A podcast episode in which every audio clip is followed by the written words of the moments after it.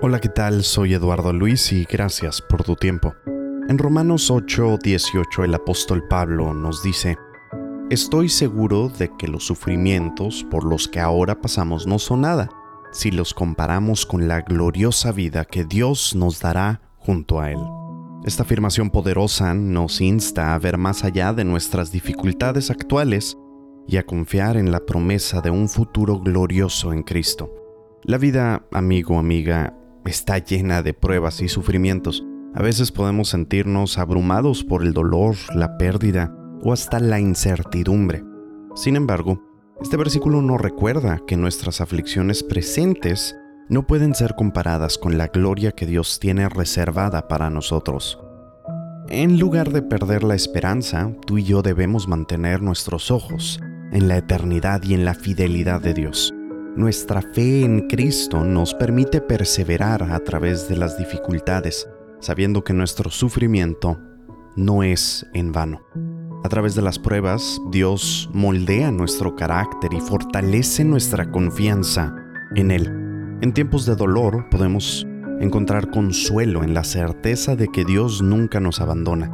Él camina a nuestro lado en cada paso del camino y nos lleva de la mano hacia la gloria venidera. No importa cuán oscuro sea el valle en el que nos encontremos, podemos confiar en que Dios está obrando en nosotros y a través de nosotros para cumplir su propósito. Entonces, ¿cómo podemos aplicar esta verdad a nuestras vidas, en nuestro día a día? Primero debemos recordar que nuestras circunstancias actuales no definen nuestro destino final.